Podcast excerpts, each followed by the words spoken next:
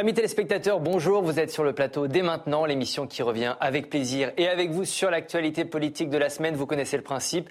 Hashtag et maintenant si vous souhaitez réagir. Aujourd'hui, les amis, c'est un, un, plateau à plusieurs étoiles. Il y a de l'expérience, il y a de la fougue.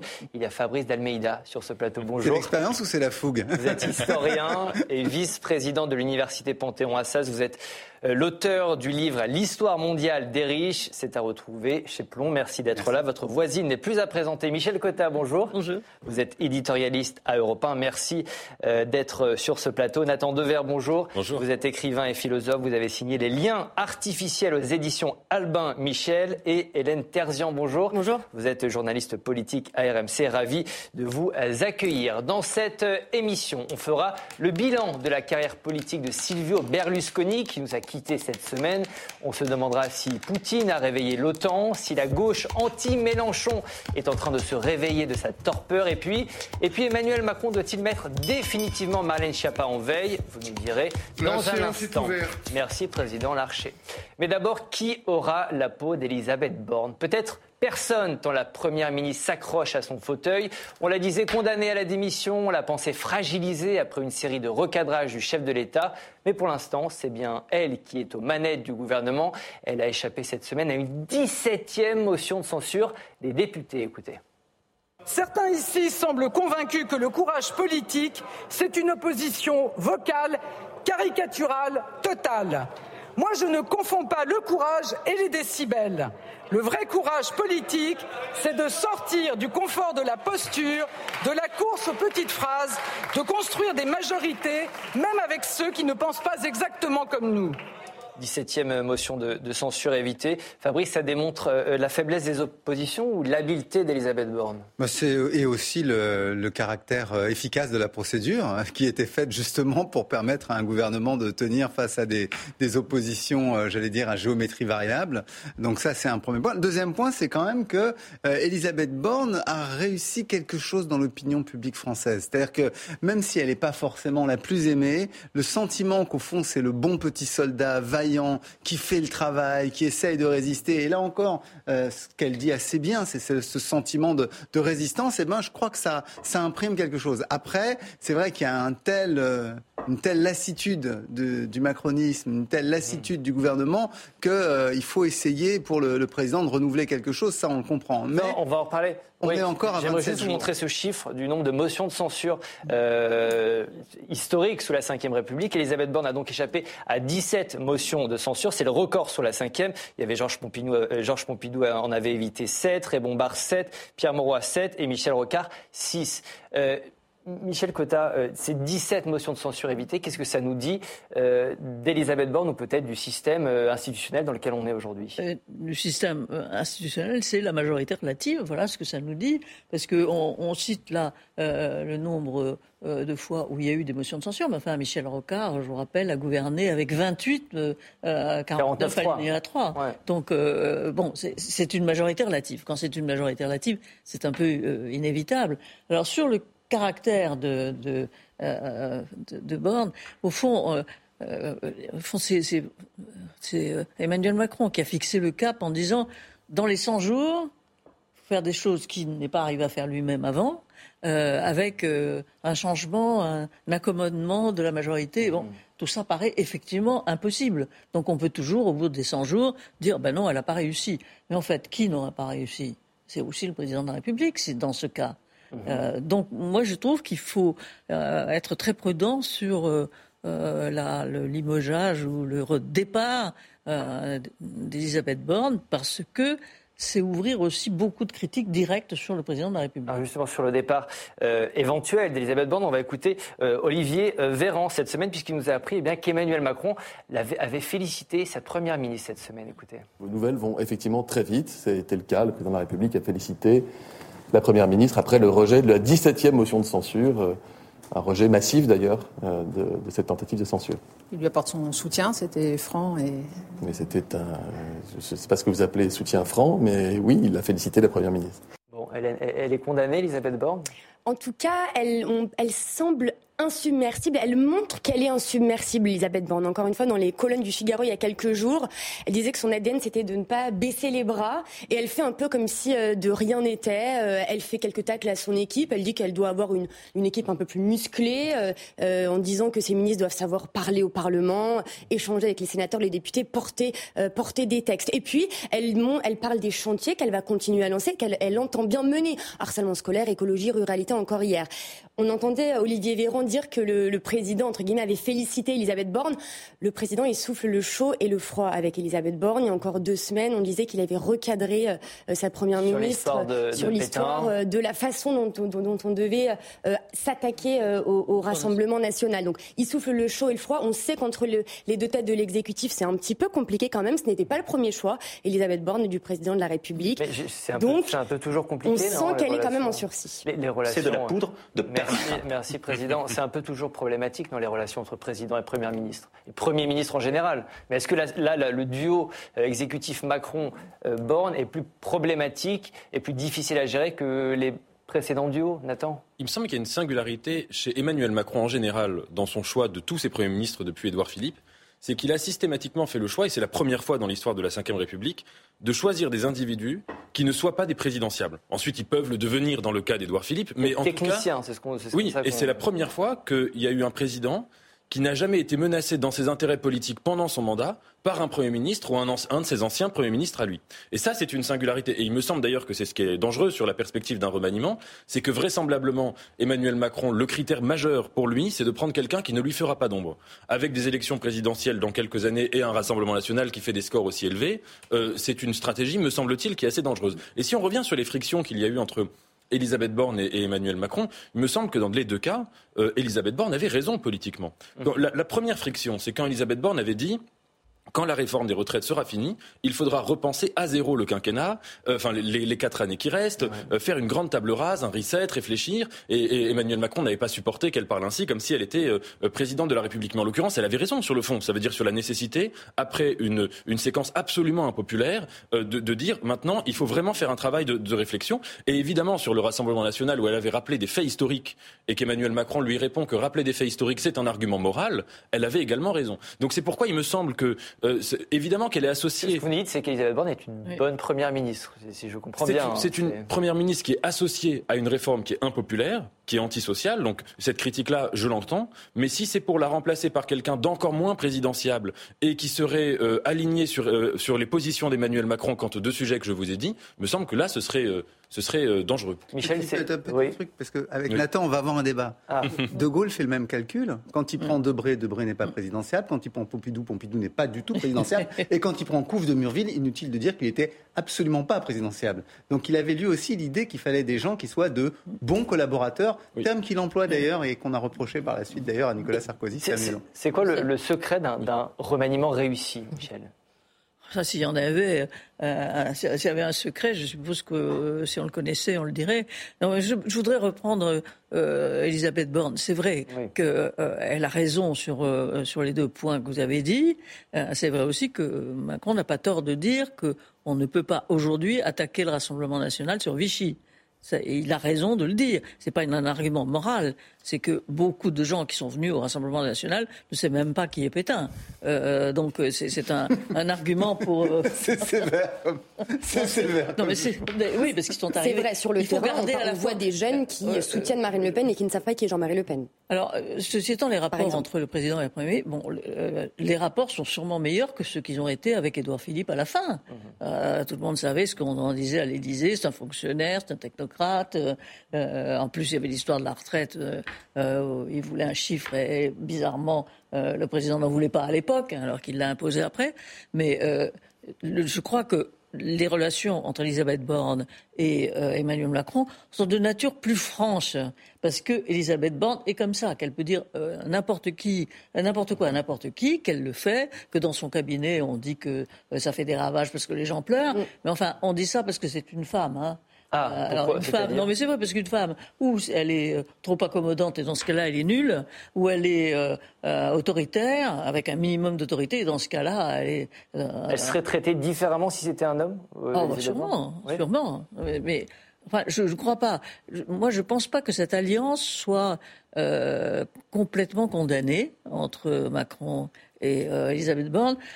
Sinon, vraiment, c'est livrer, c'est livrer la gauche, toute la gauche du en même temps, à, au, au désert de, du social, de la social-démocratie dont on va parler tout à l'heure. Alors peut-être euh, peut-être qu'Elisabeth Borne restera euh, au gouvernement. En tout cas, dans les colonnes euh, du Figaro, elle dresse le portrait type des ministres qu'elle souhaite avec elle au gouvernement. On va voir cette interview. Les ministres, quel que soit leur parcours, doivent avoir la vision, la capacité à diriger leur administration, à porter des textes au Parlement, à échanger régulièrement avec les députés et les sénateurs. Ce sont des qualités plus indispensables que jamais. Voilà, c'était Elisabeth Borne dans les colonnes du Figaro le 15 juin.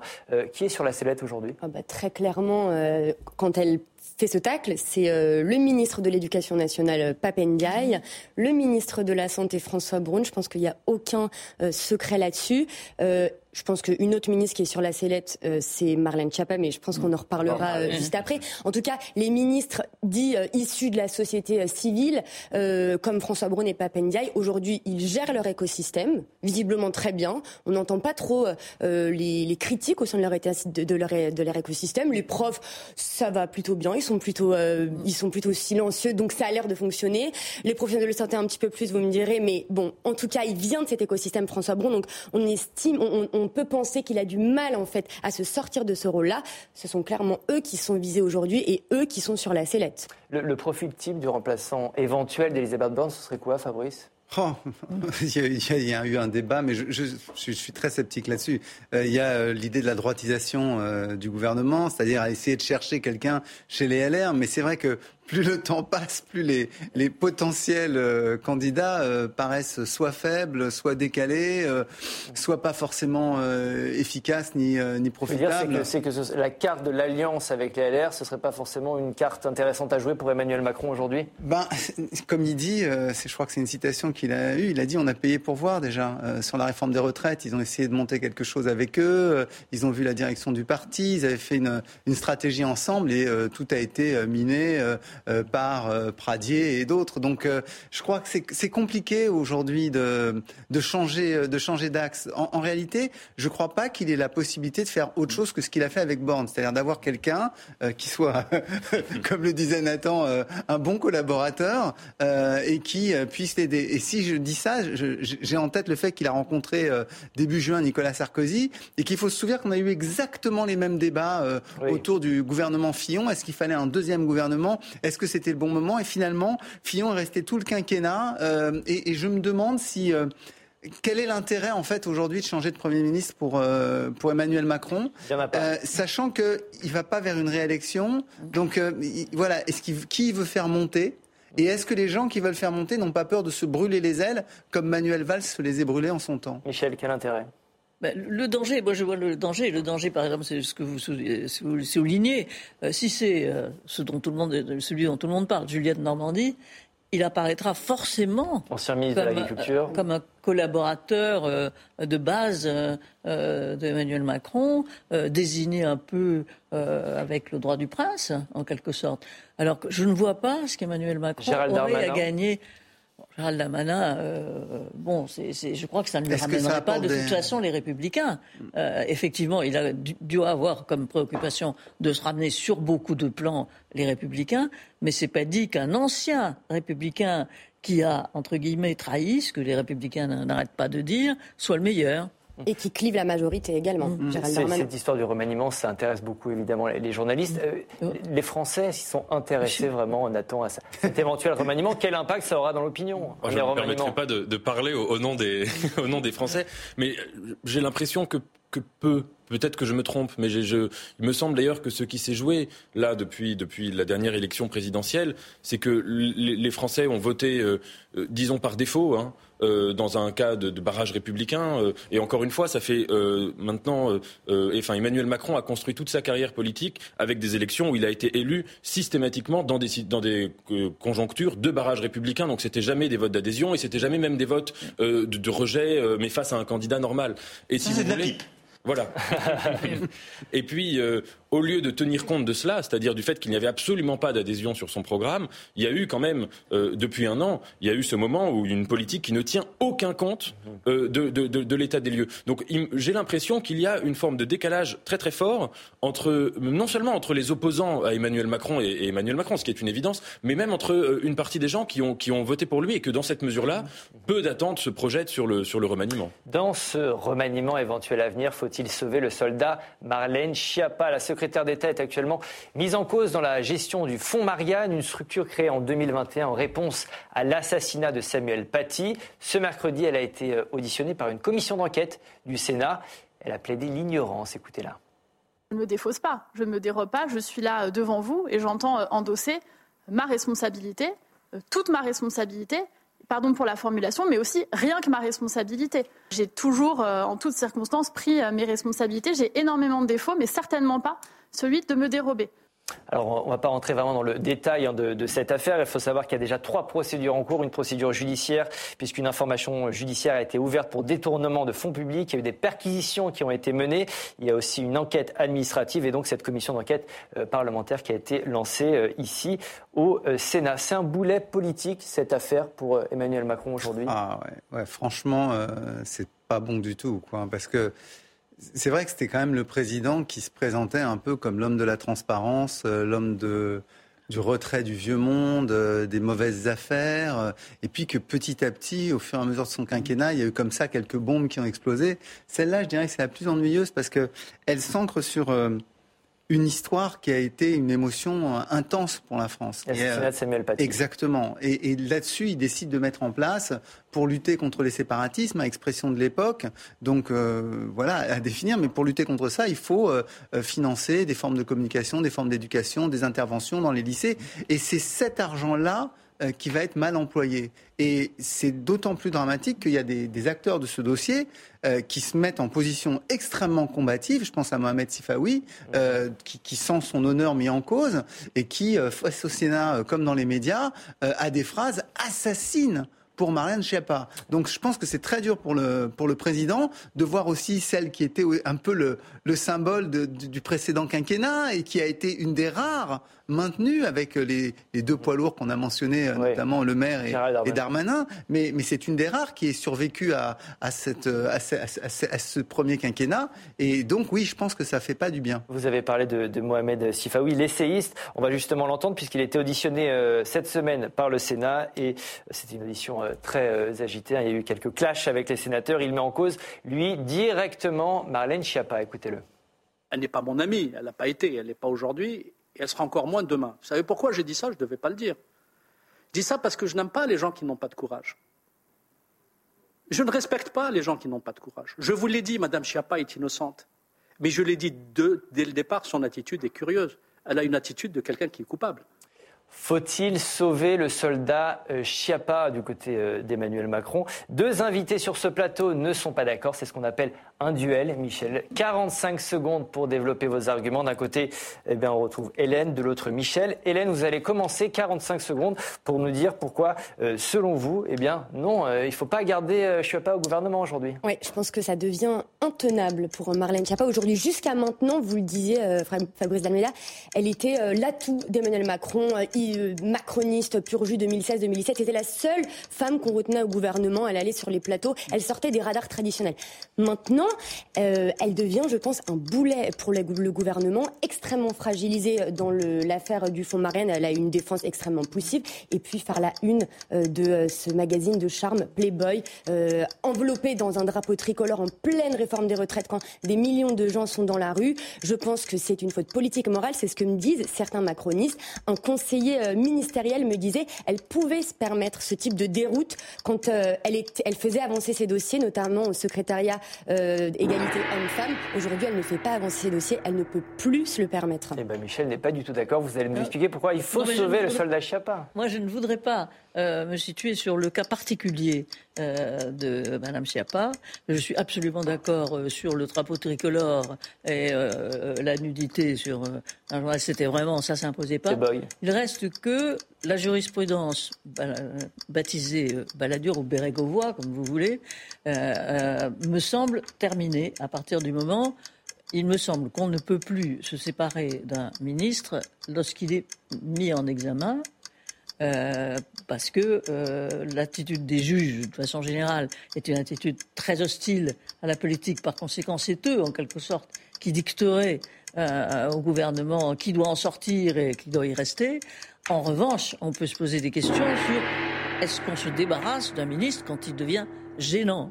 C'est autre chose. Je précise juste donc pour euh, cette jurisprudence Bérégovoy-Balladur, ça veut dire sanction, démission avant même une décision. À la mise euh, en examen, avant même, une décision et, et, le nombre de gens qui ont été, euh, mm. qui après ont, connu.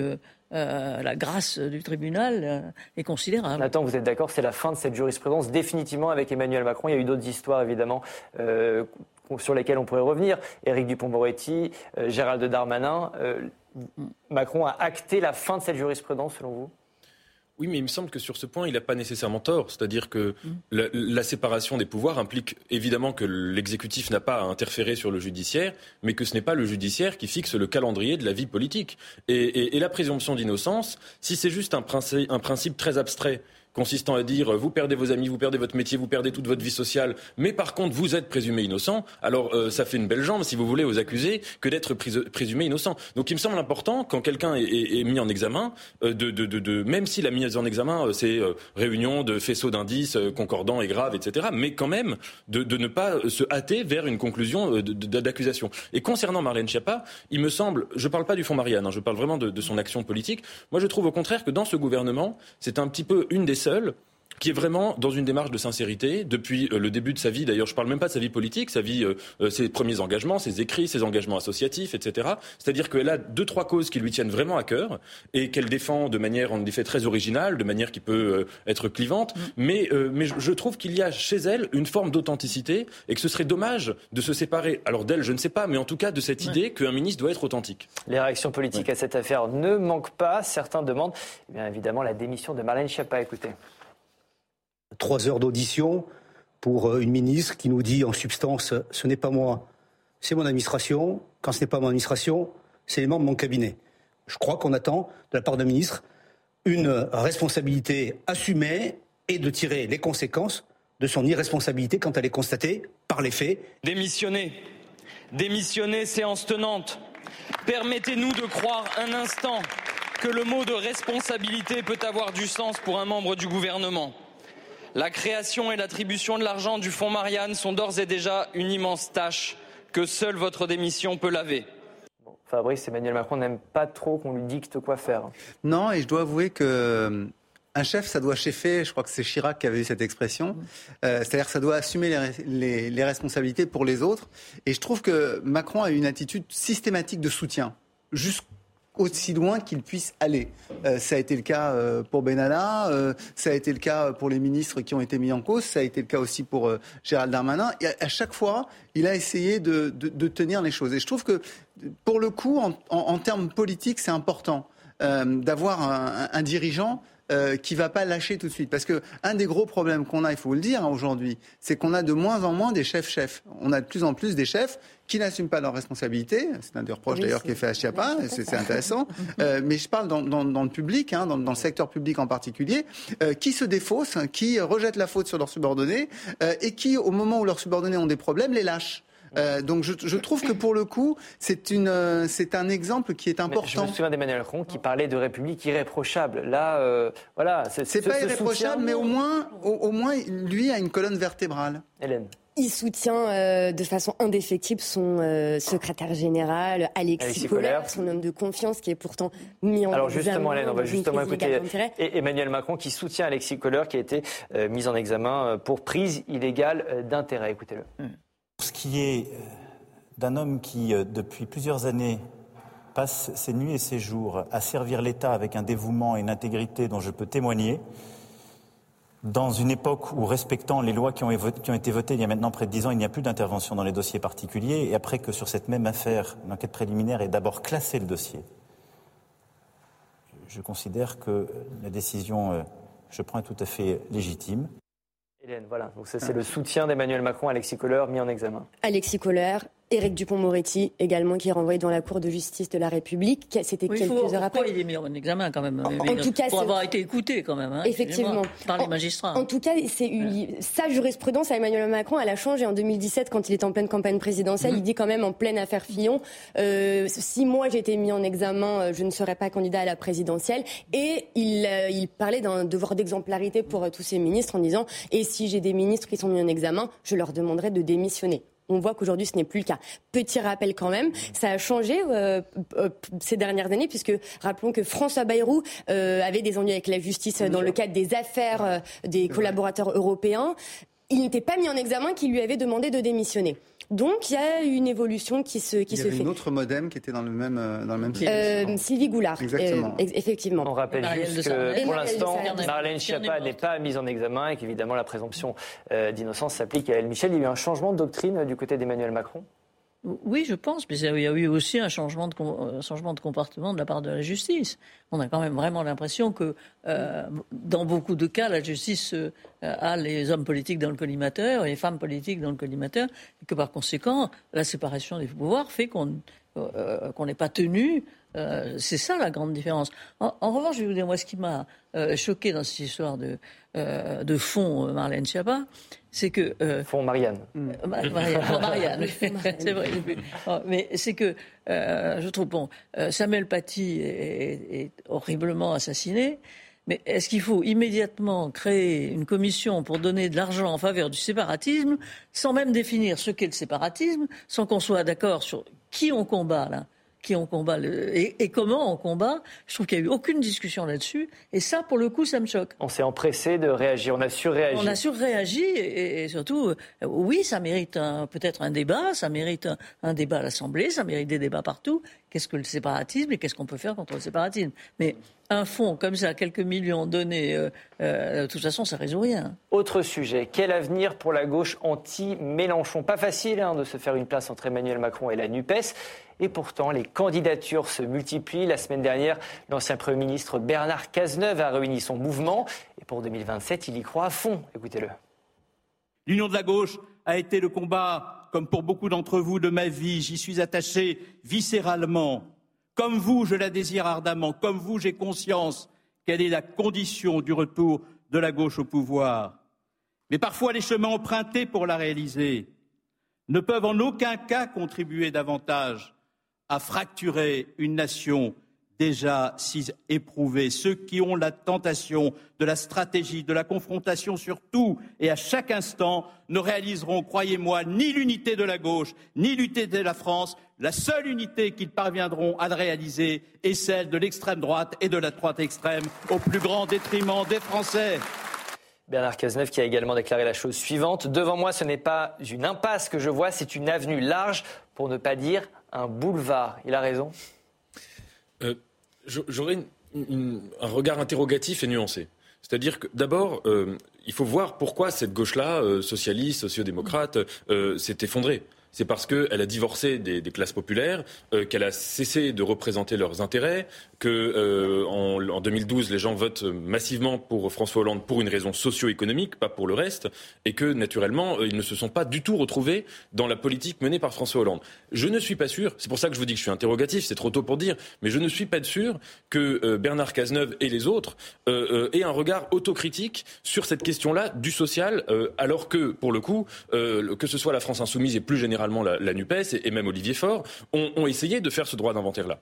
En revanche, là où euh, c'est quand même un événement euh, majeur et me semble-t-il salutaire, c'est qu'en effet, euh, il me semble qu'il y a beaucoup de gens en France qui sont un peuple de gauche qui est veuf d'une gauche qui est humaniste, d'une gauche qui est internationaliste, euh, d'une gauche qui ne se range pas du côté de tous les dictateurs de la planète, euh, d'une gauche qui ne nous dit pas que, euh, que ce sont les États-Unis qui provoquent la Russie. D'une gauche anti-Mélenchon, c'est ce que vous dites. Et, et sur, cette, sur ces questions-là notamment, et d'une gauche par exemple qui ne dit pas à des policiers pendant une perquisition, la République c'est moi, et, et, et, de manière comme ça un petit peu violente. Donc je pense que si vous voulez, il y a une forme de division qui, et c'est pour ça que je suis assez pessimiste, avec d'un côté une gauche qui a raison sur le social et tort sur le, sur le reste, et une autre qui a raison sur le reste et tort sur le social.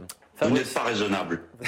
Fabrice est très raisonnable. Et justement, euh, Bernard Cazeneuve et, cette gauche-là, c'est une gauche très raisonnable qui a vécu un crash absolument euh, terrible hein, après la, fin de la présidence Hollande, la non-capacité de se représenter de, ce président, la candidature du Premier ministre Valls aux primaires euh, qui se termine vraiment dramatiquement, la candidature à Mont qui est un effondrement encore plus. Donc il y, a eu cet effondrement qui fait que en réalité, on n'a jamais fait vraiment le bilan de la présidence Hollande. Euh, on a en tête, euh, grosso modo, euh, que le président était peut-être pas ce qu'il fallait, mais bon, ses résultats économiques ont été à la base du, décollage macroniste par la suite. Donc, il y, y, a cette situation. Et en revanche, quand on les écoute et quand on les regarde, je ne devrais pas le dire, c'est des gens que j'aime beaucoup en plus et pour lesquels j'ai un immense respect, mais, euh, mais, ça, ça, fait vraiment dépasser. En fait, quand je les écoute, je me souviens de l'Italie des années 90. L'Italie des années 90, il y avait un parti qui est le Parti Socialiste. Le Parti Socialiste connaît un crash à cause des questions de corruption. Bettino Craxi part en exil en Tunisie, etc. Et ce parti qui représentait 15% des voix se retrouve à 0,5% des voix.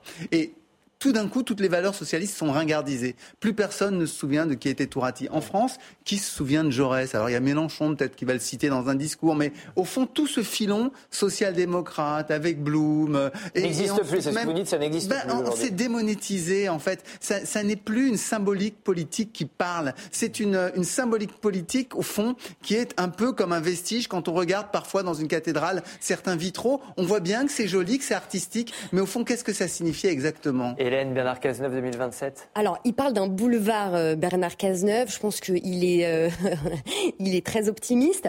Il faut. Je pense que la social-démocratie euh, son espace est très faible aujourd'hui en France, mais euh, l'espace existe. Alors, on est entre euh, l'aile gauche de la Macronie, on Sacha Houlier, euh, allez, Barbara Pompili, et l'aile droite de la NUPES, euh, si tant est qu'elle existe. Bon, mmh. tout ça, on, ça fait 1,7% à la présidentielle. C'était la question que je voulais poser. Maintenant, je pense qu'il y, y, a des signaux faibles qu'il faut, qu'il faut regarder. D'abord, vous en parliez, Nathan, c'était bah, cette crispation en fait de Jean-Luc Jean Mélenchon. Ça, c'est le dénominateur commun. Ça crispe et ça, ça peut agréger. Et puis, je pense qu'il y a eu une élection euh, législative partielle qui a eu lieu il y a quelques mois, qui a amené Martine Froger euh, à, à l'Assemblée nationale. Elle a battu euh, une candidate LFI. Elle a réduit le macronisme à 10% dans sa circonscription. Et c'était la candidate dite social-démocrate. Ça, c'est un espoir, selon vous. Carole Delga, Anne Hidalgo, Michael Delafosse, entre autres. Je pense que c'est des signaux faibles auxquels il faut faire, il faut faire attention. Et puis, les européennes, ce seront un test mais toute, petite réponse. Quand on regarde les autres pays où produit le même crash de la social-démocratie, en réalité, c'est la gauche extrême qui s'est recentrée et qui a pris la place. C'est le cas pour le Parti démocrate en Italie. Euh, voilà, c'est la même chose, je, je, pense, qui se passe en Angleterre. Donc, euh, je, je, pense que c'est le, maire de Rouen, Nicolas Meyer-Rossignol, est socialiste et anti-NUPES. Sur le plateau de Public Sénat, il a lancé un appel à Bernard Cazeneuve, qui lui a quitté le Parti socialiste au moment de l'accord de la NUPES. Écoutez, euh, le maire de Rouen, c'était il y a quelques jours sur Public Sénat. On a besoin de tout le monde et que si on commence à dire sous prétexte de rassembler, qu'il faut exclure, je pense qu'il y a une contradiction dans les termes. C'est pas parce qu'on a tel âge que là. Non, il faut être lucide sur le fait que le monde a changé et que donc on a besoin d'un logiciel, je pense, beaucoup plus écologique, par exemple. C'est vrai que le Parti socialiste a longtemps été assez productiviste. Bon, là, il y a des changements à, mettre en œuvre. Le monde a changé. Et puis, il faut aussi qu'on évite le social-populisme, pour le dire rapidement, c'est-à-dire éviter euh, l'outrance et puis éviter les tabous. Michel, c'est ringard ce discours, comme le disait tout à l'heure Fabrice Je ne suis pas sûr que c'est ringard, mais euh, je suis sûr que Macron a bouleversé le jeu. Euh, euh, c'est ça qui explique quand même que le territoire, que le domaine de la social-démocratie se soit, se soit réduit. c'est que entre le social-libéralisme à la Macron et le social-démocratie tel que Hollande l'avait défini le 14 janvier, le fameux 14 janvier, où enfin les mots social-démocratie ont osé sortir de sa bouche. Euh, c'est vrai que les choses ont beaucoup changé, mais je pense, moi, qu'il quand même, qu'il peut y avoir un, espace entre euh, euh, quand même RFI qui est tout à fait, et dont, le chef est quand même maintenant très critiqué, très, moi je trouve très, très dévalué par ses prises de position incompréhensibles ou ses sautes d'humeur. Bon, je pense que on fait l'union de la gauche, quand François Mitterrand a fait l'union de la gauche, il a fait de l'union de la gauche sur le centre de la gauche. Mhm. Généralement, on ne fait pas une union sur ces extrêmes. Euh, Donc, à partir de là, j'en conclus qu'il y a peut-être une place pour une social-démocratie. Mais alors, si c'est une avenue, le problème, c'est qu'il euh, n'y a pas de conducteur pour le moment. il, y a, beaucoup de débats sur les mots social-démocratie. On a entendu le, maire de, Rouen, il parle de social-populisme. Qu'est-ce que ça vous inspire, vous, Nathan, ce mot de social-populisme, pour désigner une partie de la France insoumise?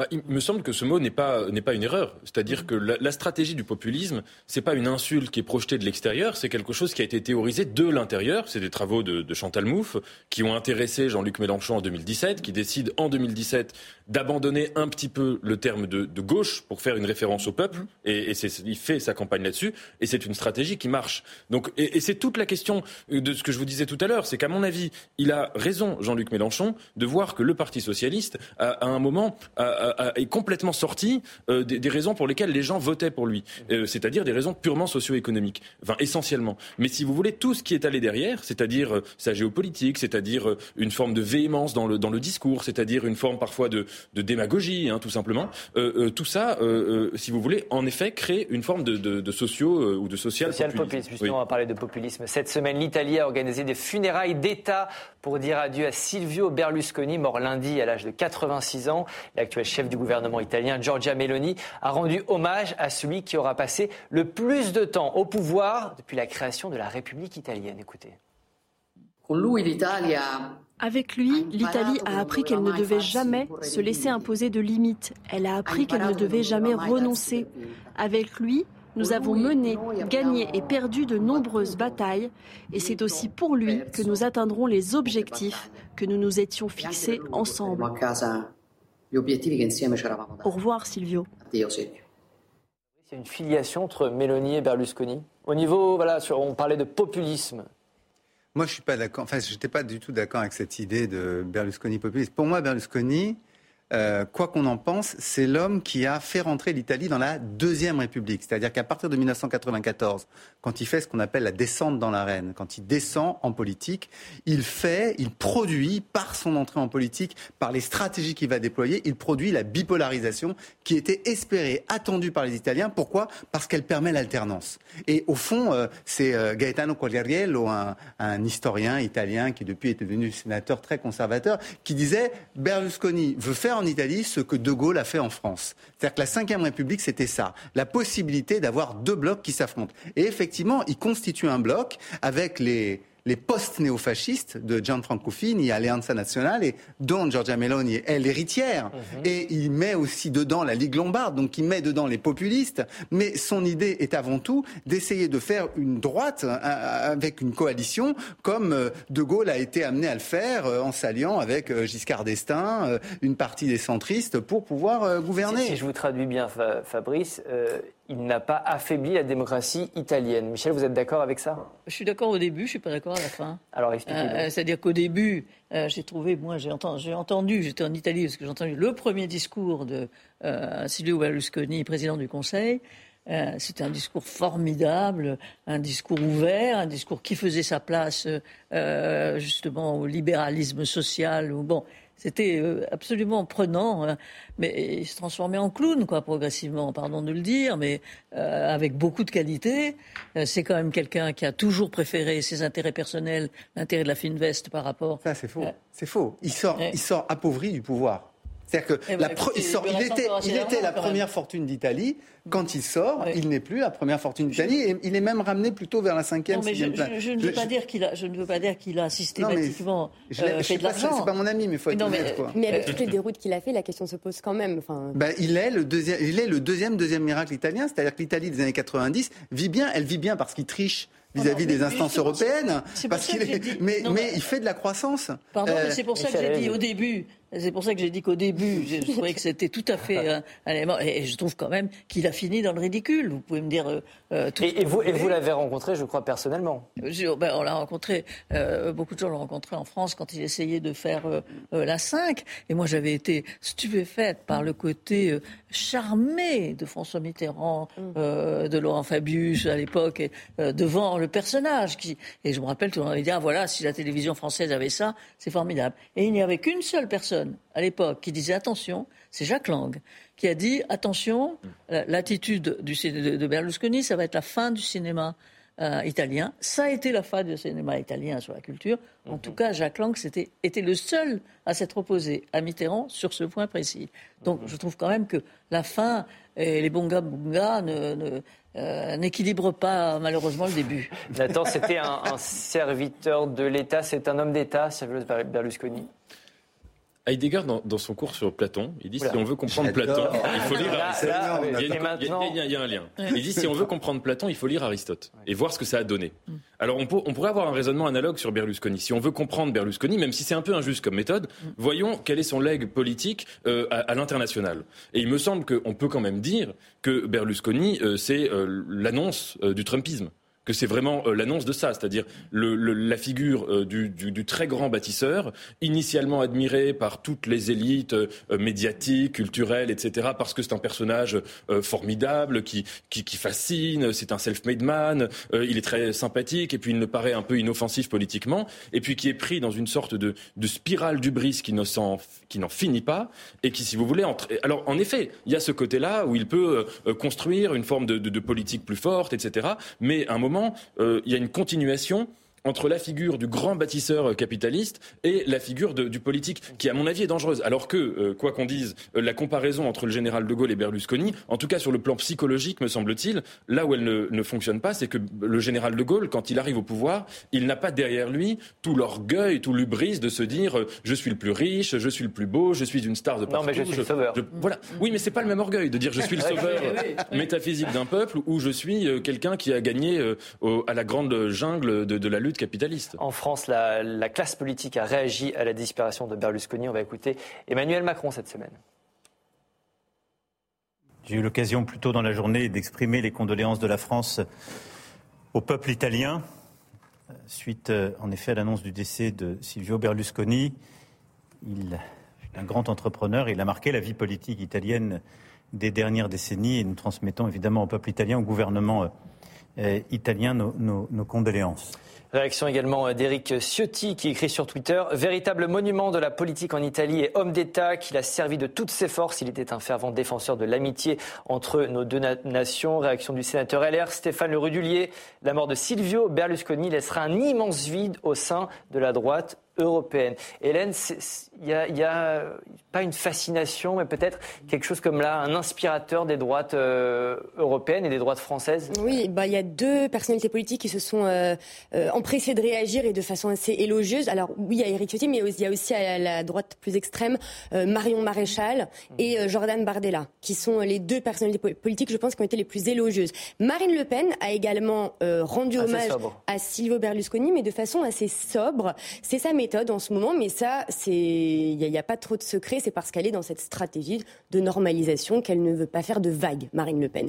Sur euh, Emmanuel Macron, on a entendu ici son hommage. On a aussi reçu, euh, nous, le, communiqué de presse de l'Élysée. Euh, très souvent, quand il y a un décès de cette nature, il y a quelques mots qui sont écrits et qui viennent de l'Élysée. Là, c'était c'était assez flagrant parce qu'il y avait quelques lignes seulement.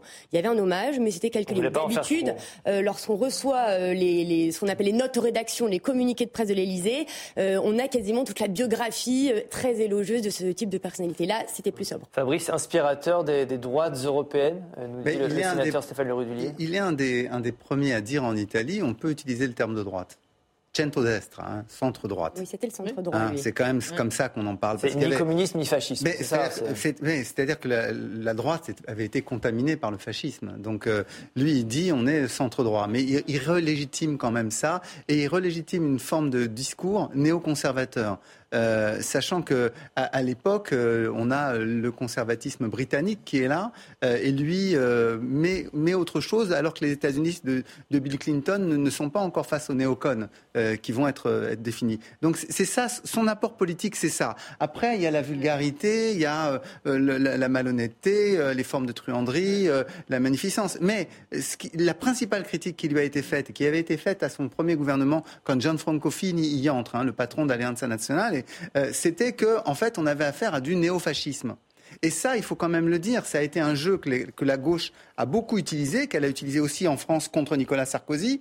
Et, c'est là où on voit les outrances du vocabulaire politique. Parce qu'il n'était pas, euh, pas fasciste, il est battu en 96, Romano Prodi prend la suite très naturellement, il reviendra par la suite, il sera à nouveau battu. Donc ce que je veux dire, c'est que c'est important quand même de dire que dans, l'époque, on a tendance à insulter les adversaires politiques, à créer des fables. Et je trouve qu'aujourd'hui, on vit un, moment comme ça où euh, euh, pour, euh, pour les uns, c'est Mélenchon le fasciste, pour les autres, c'est Macron, et pour les autres encore, c'est Marine Le Pen. Donc je trouve que ça, nous permet de faire le bilan de Berlusconi, de se rendre compte aussi de la caricature du débat politique. Elle en train de se réveiller de cette torpeur? Vous vous souvenez qu'Emmanuel Macron avait déclaré il y a quatre ans que l'Alliance Atlantique était dans un état de mort cérébrale. Et eh bien, cette semaine a débuté le plus grand exercice aérien de son histoire. 10 000 soldats issus de 25 pays y participent. Écoutez ce soldat allemand qui explique l'objectif de la mission. Avec Air Defender 23, nous montrons, prouvons et démontrons la capacité de défense de cette alliance. Le signal de cet exercice n'est dirigé contre personne. C'est un signal pour nous, dirigé vers l'intérieur, vers l'OTAN. Ce sont principalement des pays de l'OTAN qui participent à cet exercice, coordonné par l'Allemagne, pour montrer que nous sommes capables de défendre ce pays et cette alliance. Nathan, ces exercices de l'OTAN, c'est un signal envers Poutine? Bah oui, enfin, clairement, ce serait difficile de répondre non. parce qu'ils nous disent que non, ils nous disent que c'est pas, c'est pas dirigé contre Poutine. En tout cas, c'est le, c'est un signal. C'est ce que c'est le mot que vous avez employé. Euh, euh, c'est le directeur de la CIA qui avait dit cette phrase que je trouvais très juste que le, le, raisonnement de Vladimir Poutine, sa pensée politique qui avait justifié la guerre en Ukraine, était une pensée qui reposait exclusivement sur des axiomes faux et faux et contradictoires. C'est-à-dire que d'une part, il y avait la vision d'un Occident, euh, la vision un peu paranoïaque d'un Occident qui cherchait par tous les moyens à, faire tomber le, régime. Alors je ne suis pas non plus naïf sur le fait qu'il y a des intérêts, etc., mais que, c'était une vision, disons, hypertrophiée. Et deuxièmement, il y avait la vision théorisé par les Douguines, etc., d'un Occident complètement euh, décadent, euh, complètement faible, avec euh, à l'échelle locale cette idée que Zelensky allait quitter Kiev dès le jour de l'invasion parce que cet homme-là venait du showbiz et qu'il n'avait pas du tout la, carrure et le courage pour rester. Il a fait le contraire. Avec cette idée que l'Union européenne était une civilisation dégénérée. Enfin, tout ça, c'est théorisé. C'est la, la, vision décadente, enfin la version décadente de l'Europe gréco, gréco-chrétienne. et l'Union européenne s'est réveillée au moment euh, de la guerre en Ukraine et avec, euh, à l'échelle de l'OTAN, cette idée que l'Occident aussi était dans une posture de faiblesse parce qu'il l'avait été notamment en Syrie. Et donc là, ce la guerre en Ukraine a réveillé euh, l'OTAN. Donc euh, Vladimir Poutine a réveillé l'OTAN, c'est ce que vous nous dites. Oui, donc parfois on dit qu'il y a des prophéties autoréalisatrices. Là, c'est presque l'inverse. C'est une prophétie qui a réalisé l'inverse de ce qu'elle de ce qu'elle disait. On va juste rappeler ce que c'est que l'OTAN. Hein. L'OTAN, c'est 30 pays. Ça garantit une assistance militaire automatique. C'est un si un des pays membres est agressé par un autre État. C'est le fameux article 5. 40 000 militaires mobilisables et prêts au combat. Ça fait peur à Poutine, ça, Fabrice? Je crois pas. Je crois pas. C'est un État du monde euh, qu'il connaît. Hein. Cette organisation du traité de l'Atlantique Nord existe depuis 1949. Donc mais imaginez bien qu'il a eu le temps de s'y habituer. alors, elle s'est réveillée. lui fait peur. Oui, elle, alors elle s'est réveillée. Oui, c'est vrai, euh, factuellement. Et justement, il a, il a, il a une crainte supplémentaire par rapport à deux autres de, de, de ses voisins. Et c'est pour ça qu'il, il. Mais je pense que ça l'a, ça l'a déjà ralenti. Euh, parce qu'on imaginait euh, déjà l'attaque suivante sur la Moldavie, euh, et on, voit bien qu'elle est pour l'instant pas totalement à l'ordre du jour. Peut-être que je me trompe, hein, peut-être que la semaine prochaine ce sera le contraire. Mais on a, cette impression. Et puis la deuxième chose, par contre, c'est que, ok, ça l'a réveillé, mais les dissensions internes, elles sont pas complètement euh, finies. À l'intérieur de l'OTAN. Ben oui, il faut pas être naïf. On, voit toujours qu'il y a une opposition entre les pays de l'est de l'Europe, euh, comme la Pologne, qui sont directement au contact, des pays comme le, nôtre, qui sont un peu moins menacés, donc qui parfois ont une attitude un peu plus distanciée. Et puis la question de la Turquie reste toujours posée.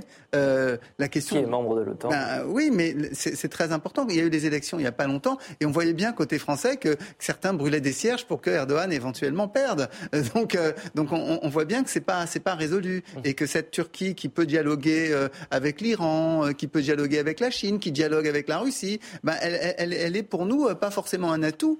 par moment, elle est un élément de tension. La place des Américains aussi fait beaucoup, fait encore beaucoup réagir. Je vais vous montrer juste la contribution américaine aux exercices qui ont débuté cette semaine. Les Américains envoient une centaine d'avions et 2000 tonnes de euh, matériel. Écoutez, euh, Dominique de Villepin qui réagit justement à, ce rôle américain dans le dispositif de l'OTAN. C'était sur le plateau des Amis de C'est dans l'air ce jeudi.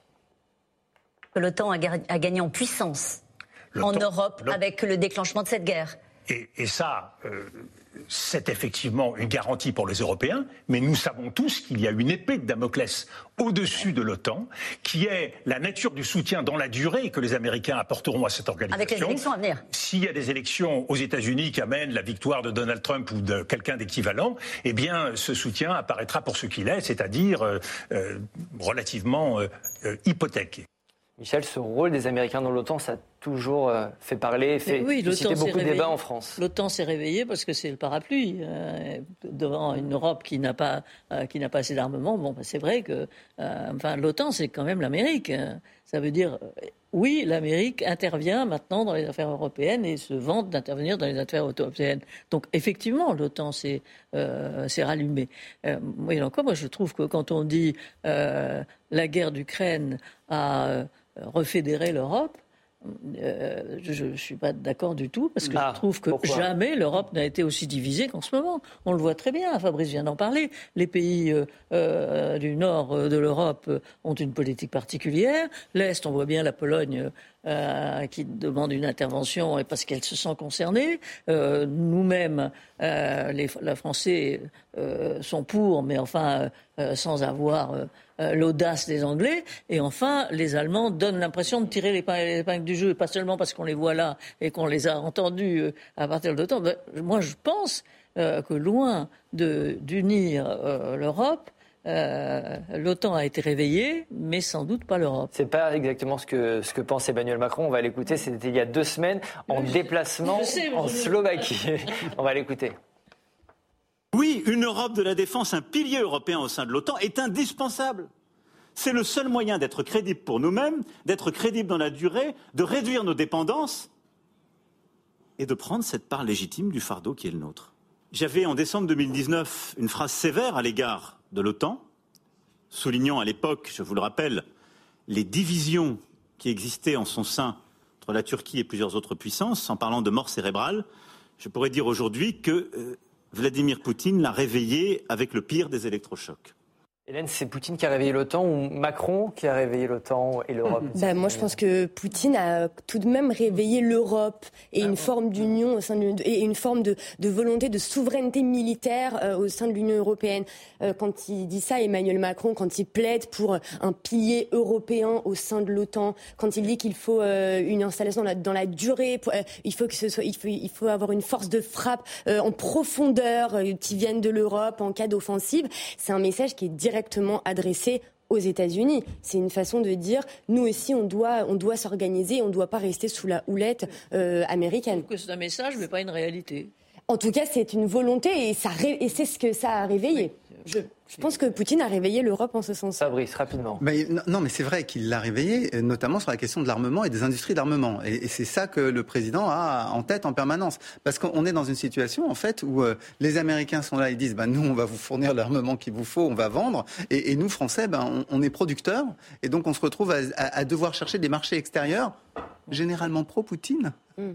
pour exporter nos armes. Donc ça devient gênant quand même. Comme chaque semaine, merci Président Larcher. On termine cette émission par un top flop. Je vous pose une question très simple qui a marqué l'actualité de la semaine, en bien ou en mal. Hélène, euh, vous commencez votre top de la semaine. Qu'est-ce que c'est? Alors mon top, c'est pour Roland Garros. Alors c'est pas pour les joueurs français parce que euh, cette fois ils ont été éliminés jusqu'au même deuxième tour.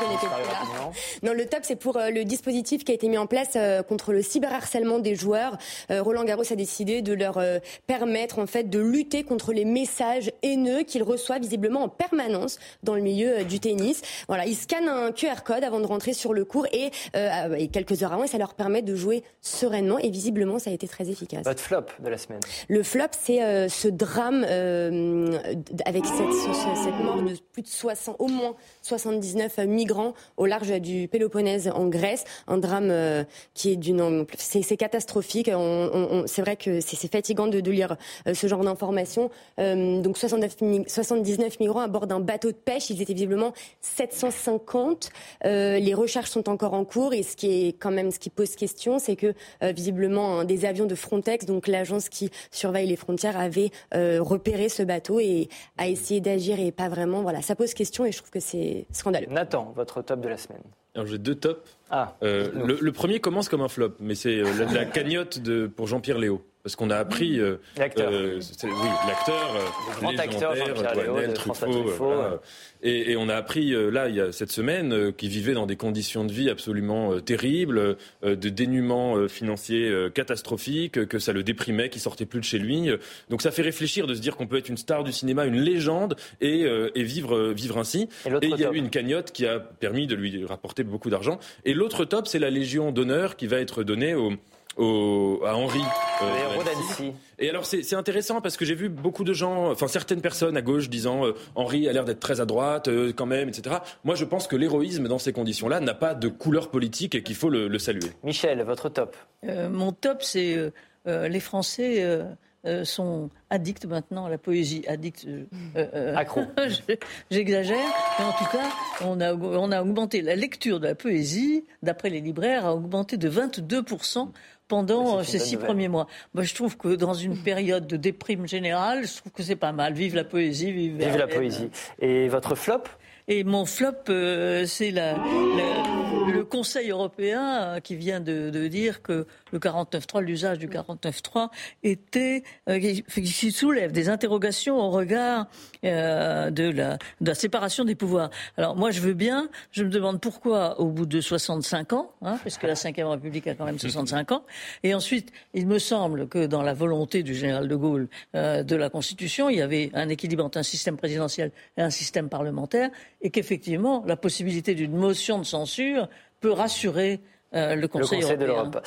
Euh, Fabrice, votre top de la semaine. Euh, mon top, c'est des gens dont on parle pas souvent. C'est la section de recherche de gendarmerie de Loire-Atlantique, basée à Nantes, qui a résolu l'affaire Karine Esquivillon euh, et qui a fait avouer Michel Pial. Et donc, je salue leur général, Roland Zamora.